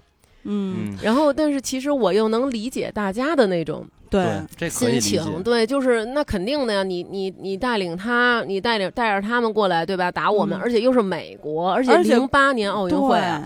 关键咱们是东道主啊！对呀，这个两零八年奥运会，这简直对这个中国人民的意义很非凡，而且就是我们为了零八年奥运会兴建了那么多非常非常好的场馆，而且这部电影里还集中的拍了一下这段，然后就是他还特意的把那个郎平表现的还挺那个。那什么呢？对，然后就是那种哎，立马立刻就发现了，说哎，那个注意攻他们那边几几号什么的，注意把谁谁看死什么什么的。当时他看死的那个人就是王一梅嘛，嗯，对，然后就是他就是各种的，就是。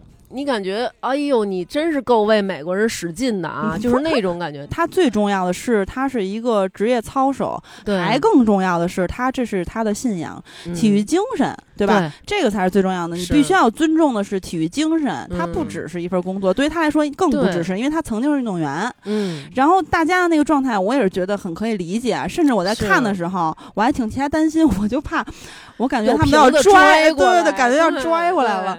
然后那个，哎呀，他后来自己坐在那儿给他闺女打电话什么的，他在那儿哭，哇塞，太难过了，太难受了，太难受。但是这个真的没办法，我觉得就是大家就是从观众的角度来看，就是，哎，你这个。为什么是吧？你一就是为什么不给中国支教？可能无法理解他的历程，因为不是人人都知道他的故事。对，这个就是视角不同嘛。对，你不是你不是他这个人，你就没有办法去感同身受他的这个感觉。所以我觉得所有郎平做的这些，真的就是因为。热爱哦，对，就是当你对一个事儿是热爱的时候，你想想这件事儿有多热血，有多么的。我突然想起来，还有一个难点对他来说，就除了刚才咱们说的这些之外，电影里有交代，有一幕是他给美国那个运动员指导了一个战术，而他们没有听。嗯，确实，他指导那个战术，就比如说啊，我记不清了，就是说，比如说你去防谁，或者说他一定会掉球，好像是他一定会掉球吧，然后那边没听，然后就露出空档，被中国队得分了。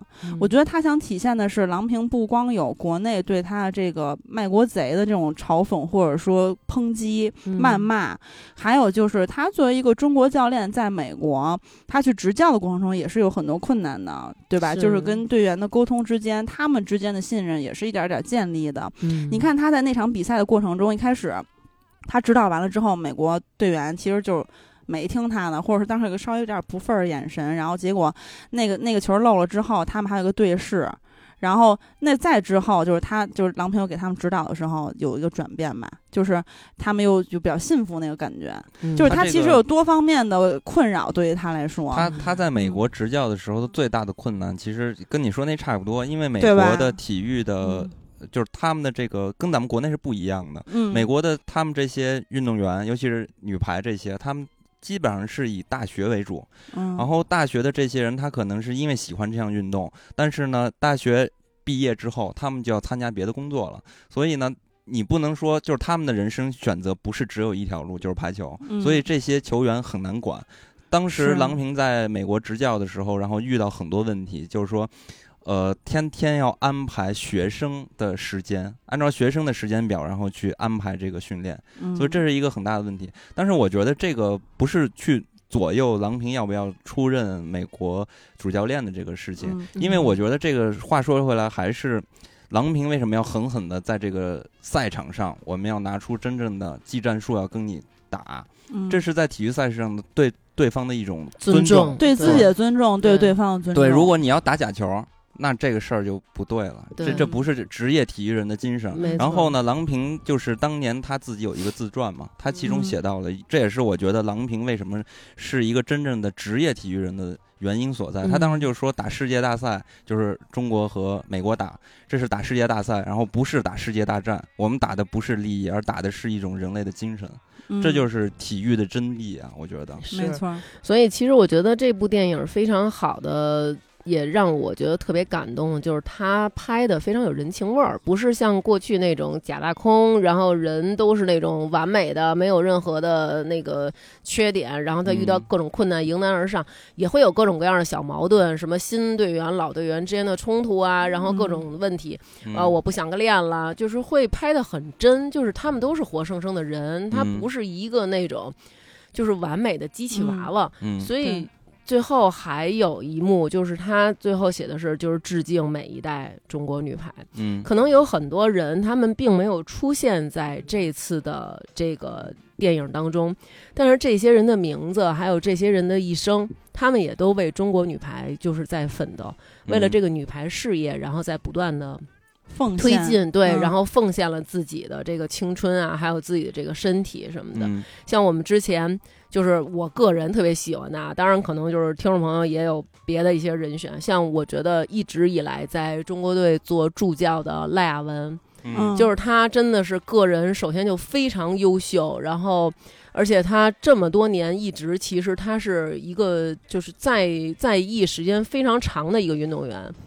然后非常有经验，然后把自己的这些经验，然后投入到对这些后来的这些女排姑娘们的一些帮助上。对，然后像我之前还特别喜欢一个叫孙悦的姑娘，她跟赖文他们是同期的，然后短发特别可爱。然后周苏红，周苏红是她稍微有点小龅牙，然后也是那种就是。极为优秀这些人，然后像什么赵蕊蕊，赵蕊蕊你知道，一直号称自己是这不是赵蕊，就是我大舅那样的。大舅说，就是我忘了是应该是。反正就是老，应该是老一点，因为好像上学的时候，就是大舅和二姨他们不是特爱看女排，而且甚至到后来就是不是在一块儿看，咱互相打电话说，哎呀，今天比赛千万别忘看，然后咱一边一边打电话 一边看。对，然后他说有一个我特别像一个女排运动员，就是赵蕊蕊或者惠若琪吧，应该不是惠若琪，我我也记不清了，反正就是我都把 就专挑好看的说，我都把自己往好看的说，不是大舅说的，然后反正就是说那还挺好看。惠若琪的粉丝可多了，呃，不像不像一点也不像，人长太好看了，人家那。皮肤多好啊！我他比不上，比不上。对，就是比如说像你看赵蕊蕊、张悦、冯坤，就冯坤也是那种个人能力特别优秀，然后就是那种小短头发倍儿利落那种，在场上打球就是那种干净利落脆那种。然后像王一梅呢，甭说了，就是大力扣杀，各种其实安排好多人，比如说像那惠若琪，然后那个还有什么那个徐云丽啊、薛明啊，他们这些人其实就是为了。都是很强的人，调动他们其实更多的是为了让王一梅发挥那个大力扣杀，就太棒了。就是打球简直太他妈硬朗了。杨浩这几个 都是我喜欢，就是那种过去叭叭打对方，有如切瓜砍菜一般，就太爽了。看的你，你们没有提到朱婷啊？朱婷不也朱婷是呃，对，朱婷是后来的，后来的，对对对。朱婷就是那种你感觉是什么？就是因为她的家庭条件就是比较的一般。对，电视里有交代。嗯，对。然后就是你感觉他有点像什么？就咱们小时候有一红志班，你记得吧？就说这些小孩儿可能家境都不是很好，但是学习就是都巨棒那种，就是超人、非人类那种。我感觉就好像。中国女排是一个班集体，就是我们这种这种班集体。然后忽然间朱婷来了，朱婷就是宏志班来的学习尖子，就是那种 家里头的一般就是贼牛那种，对，就是哇太厉害了。朱婷也是，我就是而而且就是朱婷就感觉她特别朴实，当然每一个呆萌的哎对对对特别可爱。当然每一个姑娘都很朴实，而且就是其实我为什么这么喜欢看体育电影？一个是自己原来练过体育，而且就喜欢各种运动，还有一个就是。我觉得他很纯粹，当然就不说。呃，它里面像金刚刚才说的，也有一些赛事或者是一些品类的，不是品类，也有一些类别的比赛，它是有其他因素影响。但是我觉得，就整体上看，体育真的是比较纯粹的。你付出拼搏，你付出努力，它会给你一个实实在在的反馈，是好或者不好，是第一或者是第二。嗯，总之就是它比较简单，然后运动员也都很单纯。我觉得，就是因为之前看那个莱博冠军什么的，你就觉得他们都特别可爱。然后哇塞，他们的身体素质就超乎寻常。你觉得你就是一只小鸡仔，在他们就是老鹰，然后对，就是基因有天赋的，没错。然后，然后那个。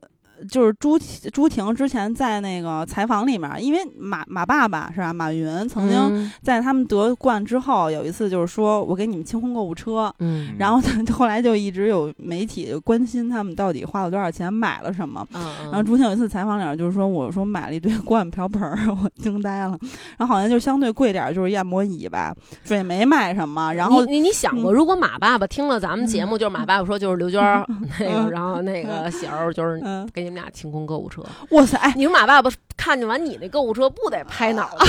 就是我算知道这些丑设计和这些难看的玩意儿都让谁买了。不是，我也有好看的衣服。马爸爸也惊了，就是说那个，你看这么着，就是记记者采访时，咱把这几个隔过去行吗？咱不说这几个行吗？怕伤害我的品牌啊！对对对，怕伤害你的人设，可能是。反正当时就好多听电那个听友去了，好多网友建议他们说：“你们赶紧加点什么钻戒，什么什么高档的一些奢侈品啊，进入购物车，然后狂买什么的。”那都打球的时候背着吗？背一香奈儿的包 上去扣杀但是他们选的东西好像都非常朴实，然后就当然也没有坑马爸一笔。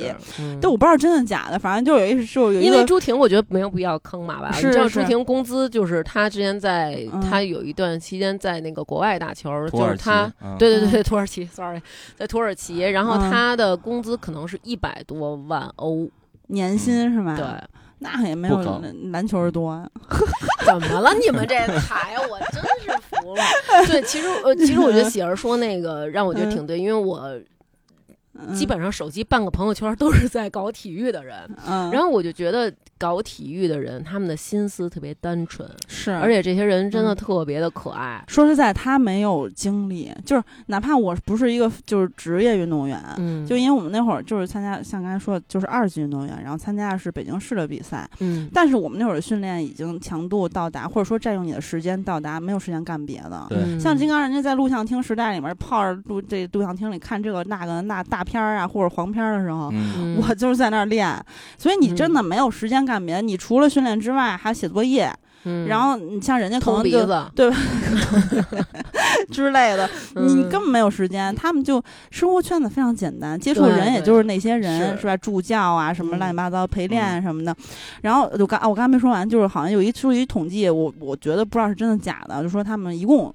我才花了七十五万，当然这大家听听就好啊。反正就是那些人清空购物车，一共花了七十五万。我觉得，哎，就是反正方方面面，就是当然不止通过这个体现他们的朴实和简单，就他们太可爱了。你看现在，对，当然所有运动员其实都都挺可爱的，但是也不见得，是啊。就是我反正我在看那个来吧冠军里面的，大家可以看看那个综艺啊。我觉得那些运动员都挺可爱的。嗯，对你说的这些运动员的可爱之处，其实他们生活中和电影中。其实都是一样，但是我我觉得这个电影呢，其实咱们现在说的都就给他捧的特别高，对吧？当然这个是出于我们这个主观的一个角度，当然有很多人他不喜欢这些片子，但是呢，不得不呃不承认啊，就是陈可辛导演，这真的是细腻大师。就是特别细腻，他拍电影，因为我之后去了解到，他有很多这种小的线索，他全拍出来了。就当时有那个记者去问郎平嘛，说你当年你留的什么发型啊？嗯，你当年那个打球的时候，因为那个时候其实中国刚开始改革开放，然后整个就。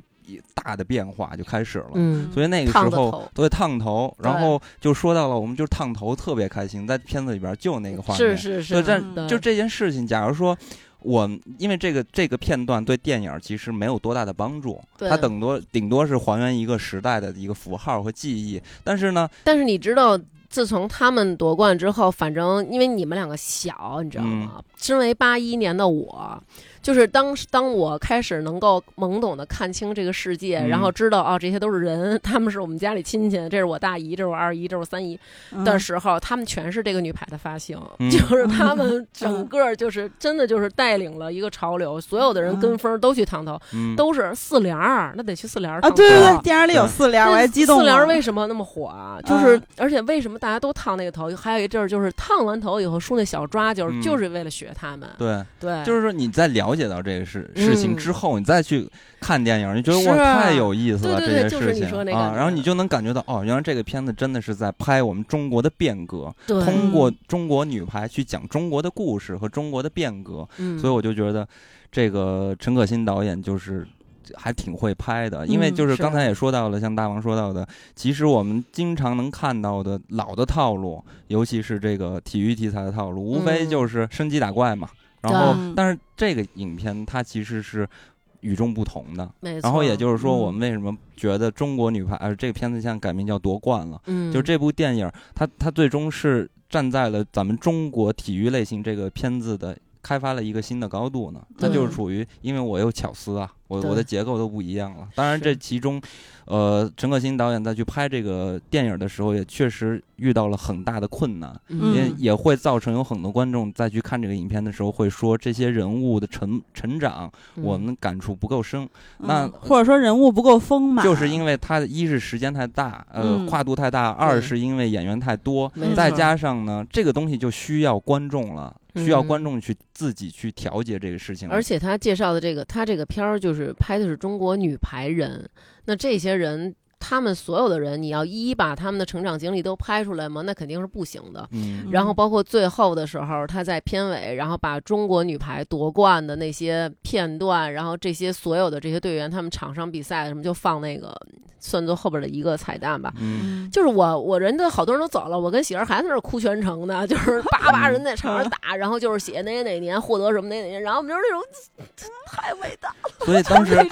我我觉得这个事情特别有意思，就是我去了解一些年轻的孩子，就比如说九五后的这些。所以你要用年轻和老年来来划分我们了吗？就是熟女还对呢，大哥，不是这情商。真的，我觉得这个事情很值得思考一下。就我不知道你们怎么看待这个事情。就是九五后啊，我去问到一些人。他他们会选择在十一的期间去看《我和我的家乡》，看姜子牙。然后我说：“你会选择夺冠吗？”他说：“他没有看过夺冠，但是他会说，我都知道这片子大概是个什么东西，我不会选择看，就不会下意识的去选择这个影片。”我明白。然后呢，我我就在又想起了呃郎平的采访，当时就是那个记者去问郎平说：“你还记得？”呃，当年你们打球的时候的那个环境和状态嘛，郎平就说，我当时就就特别深刻啊。我进了那个赛场，因为在那个带弹幕嘛，那个日本。然后他就说，我一进去那里边，哇塞，那些人黑压压的。然后我们在场上打球的时候，基本上都听不见声音，听不见大家的声音，全是观众那个声音。然后到现在，我们知道，我们再去看奥运会的时候，你能发现，其实那些呃不是特别火的那个赛事，你会发现那观众寥寥无几，是就是少了。所以呢，你你的在包括看我们身边的这些九五后的这些，或者说更年轻的人，他们就不会关注这个事情了。然后呢，我就想说，这个事情现在拿一个第一，拿一个金牌，好像变得不重要了。电影里也说了，对，也提到这个了。所以我就觉得这个事情反而就像电影。告诉你的，这就是我们真的强大了。我们需要关注的不只只是一个东西来去代表我们的精神了。所以我觉得这件事情是可以理解的，而且我觉得现在的状态是好的，就大家有更多的选择，就是说我们可以有自己的信仰，然后需要不同东西可以激励我，而不是仅仅简简单单只是一个。排球，再包括其实我们看那个 NBA 的时候，就哇塞，这就最近这段时间，NBA 的赛场都变成了政治赛场。没错，那那就是说，因为我们我们要内心强大，然后呢，体育才会归于体育。我就也包括我自己在预测这个片子可能最终七八个亿的样子，它不会就爆。但是，哎呦，你知道当时春节档我们赌票房，我赌的是《唐探三》，我又要提这个事儿，因为我们当时赌了一个篮球，由于春节档片子所有都撤档，我们这我就没法赢了，你知道，我就觉得我稳赢。但是金刚他赌的中国女排，他说。中国女排，这中国你是不是这么说的？对，冠名中国，然后又是女排，就一定我能赢。你现在因为你现在看完这个戏，你就知道了，这个片子就是超出了我一开始的那种观念了。因为一开始就是我还是说嘛，陈可辛导演在拍这个片子的时候，他是表达的东西是不一样的，没错，不是我们想象中的，就是给你打鸡血，要告诉你中国精神。嗯，他是用一个更现代、更文明的方式去给你解读这件事情到底是什么样，什么样才是。现代的职业的体育赛事，所以然后看完之后，我我知道很多人是不接受的，或者说不会去坐在电影去看这部电影。但是我觉得这是我们需要的。嗯，其实你从这个角度上来说的话，就是站在完全体育赛事的角度上来说，它其实。在这个角度是回归纯粹了，我觉得，因为它以前承载了很多它本身不需要承承载的国家力量，或者说民族精神，或者说崛起那种振奋人心的力量。它现在就像金刚说的，不需要通过这件事情来振奋我们的。全国人民的这个这个这什么信心，让我们更有信心。然后我们我们是在发展的，或者说我们是强大的，我们已经非常强大了。对，然后他不需要用其他事情来证明了，所以我觉得在运动角度上来说，他是回归纯粹了。嗯，对，只不过他可能不像原来那样全民关注、万人空巷了。对，所以我真的我看完这个影片真的特别感动，就我觉得这是一个。非常正确，就三观特别正的，而且是非常现代的一部电影，和和他的主张和观念。嗯，而且这部电影就是你说这一点也体现在观影环境上，因为大王坐我后面，在这个看着的过程中，就是大王实在受不了了，提醒他旁边喜儿坐我前面。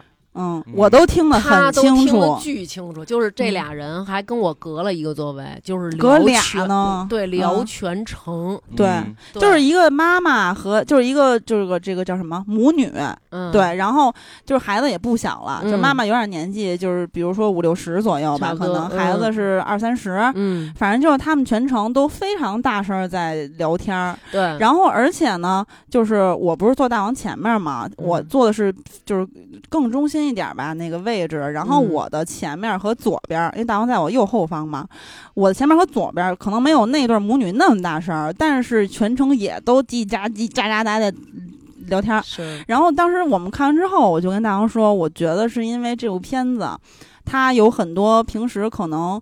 呃，不进电影院看电影的妈妈辈的这些观众，由于他们的成长经历融合着女排，就是他们在曾经就是经历过那个年代，所以他们都来看这，就跟看老炮儿似的。我爸也特爱，特就去电影院看。但是如果你要说复联三，我爸肯定不看，对吧？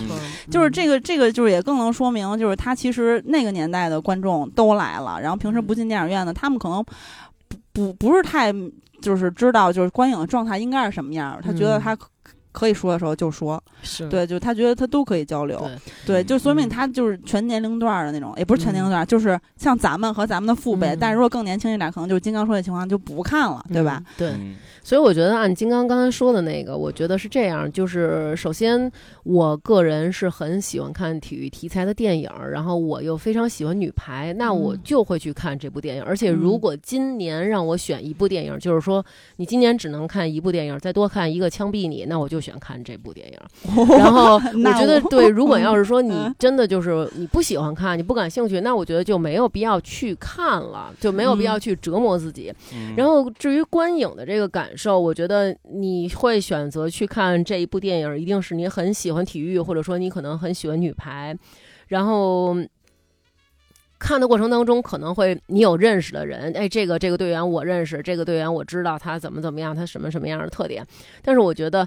你身边来的人，同样他也很喜欢女排，那你是不是可以给别人一个机会、一个空间，好好的去享受、去沉浸在这个电影里，感受这个电影带给自己的乐趣？对，别在那儿就是疯狂的表现自己。哎，我看我懂，这是那谁，这是那谁，安，娜塔莉亚，这是那谁的？那没有这个必要。就是你想给别人看的东西。别人不一定看得到，可能别人看到你的是另外一副嘴脸。嗯，然后主旨就是说别逼逼，影响别人观影。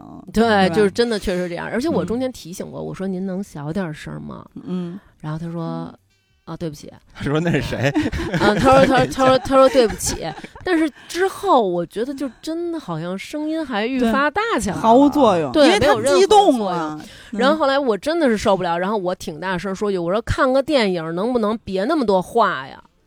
他说：“你不知道那是谁吗？那是海曼摸高了，然后真的是没有任何的作用呢，真是。嗯，哎，接下来呃之后还会有《郎平传》这个电影呃纪录片所以你是要打破我刚才说那个一年只看一部电影，勾引你一下。但是然后其实这部片子之后，其实让我更加的期待李娜就这部电影了，也是陈可辛执导的。但是这个影片可能。”不好说，对，因为那个他，因为李娜大家也知道，他个人的这个生涯其实是违背当局的一些，他很呃个人主义的嘛，所以这个不知道到时候咱们看到是什么样的，或者能不能看着，但是会让我特别期待。嗯，对，然后包括这回看到这个片子，然后又让我们，咱们除了说呃体育，就是大家对体育的观念等等之类的，他。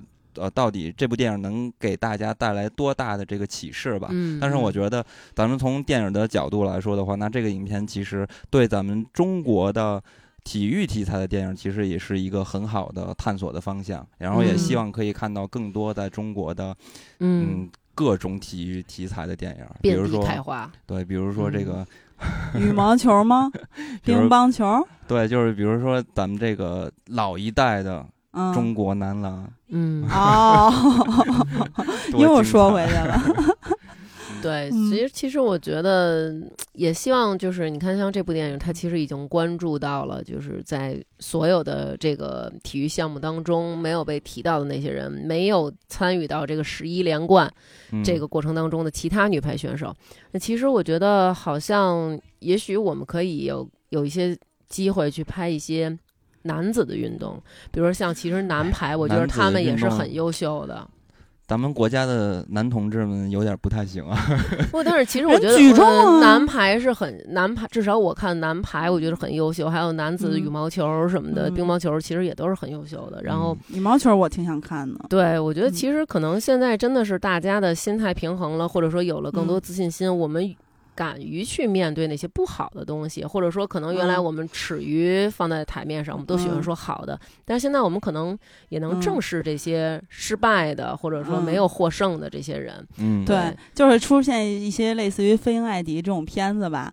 但是你刚才说的时候，我有点走神儿，我突然想到，如果拍乒乓球的话，都想有片名了，叫《魔鬼的碾压》，全程就是轻轻松。你当然，当然不是真的轻松啊，就训练肯定不轻松，但是每次比赛的时候就叫魔。哇塞，就叫魔丸，你就说这个片儿就叫魔丸。你就说张怡宁那些，就是他在采访，就实在打不过，就是全盛时期他在采访的时候，嗨，就太太简单，就是还有那种说说你说你你让他一个，我让了，那太逗。就是我觉得拍出来的效果就是一拳超人的感觉，对，就是那种就是那种，而且就是因为就实在是看福原爱太可爱，就那种你让他一个，我让了，呵护小宝贝，对对对，呃，所以。就是没看呢。如果您也对这部电影感兴趣，然后我觉得你也很热爱排球，然后那我觉得其实可以去看一看。嗯，对。然后如果说您就实在是不喜欢这个，特特可能特爱玩别的运动，那就是说也别硬着头皮，对吧？就等着以后拍，等着以后 拍。好，嗯，那咱们就。这期节目时间也已经够长了，嗯，对吧？好吧，那下回再有合适主题，咱们再跟大王聊一聊。看心情，对，看心情，看心情。今天应该没有被我刺激到吧？没有，有没就干一些奇怪的事儿。就昨天我是被你刺激到了，就是我，我觉得就是咱俩至少应该有一个正常人，结果就是哭花的人，哭花的小姐妹那种，就是俩人就是那种。我把手伸到前面，他握着我手，我们俩就是泪眼婆娑，就是咱们明儿还能录吗？就是特别特别真诚，还能录吗？我但可能录不了了。今天我录的时候还是比较稳重的，看你刚才又哭疯了。我可能是，哎呀，我就提到这些热血的那个，真的是是，嗯，结束吧，再不说又要哭。行，那咱们本周就到这，不是本周就到这里了，咱们本期就到这里吧。然后跟大家说国庆节快乐，对对，然后也祝大家中秋节快乐。哎，还真是，对，同一天嘛。好，跟大家说再会，再会，拜拜。